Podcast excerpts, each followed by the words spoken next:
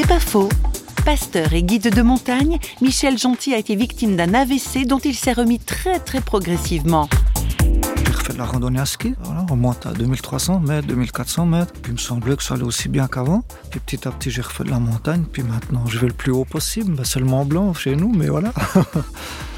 Moi, dans ce que j'ai vu dans les hôpitaux, dans ce que je vois encore comme pasteur quand même assez régulièrement, je me dis, mais quand je vois des gens dans un lit d'hôpital qui luttent contre des maladies terribles, je me dis, ça c'est vraiment des héros. Ça c'est vraiment des gens qui font des exploits.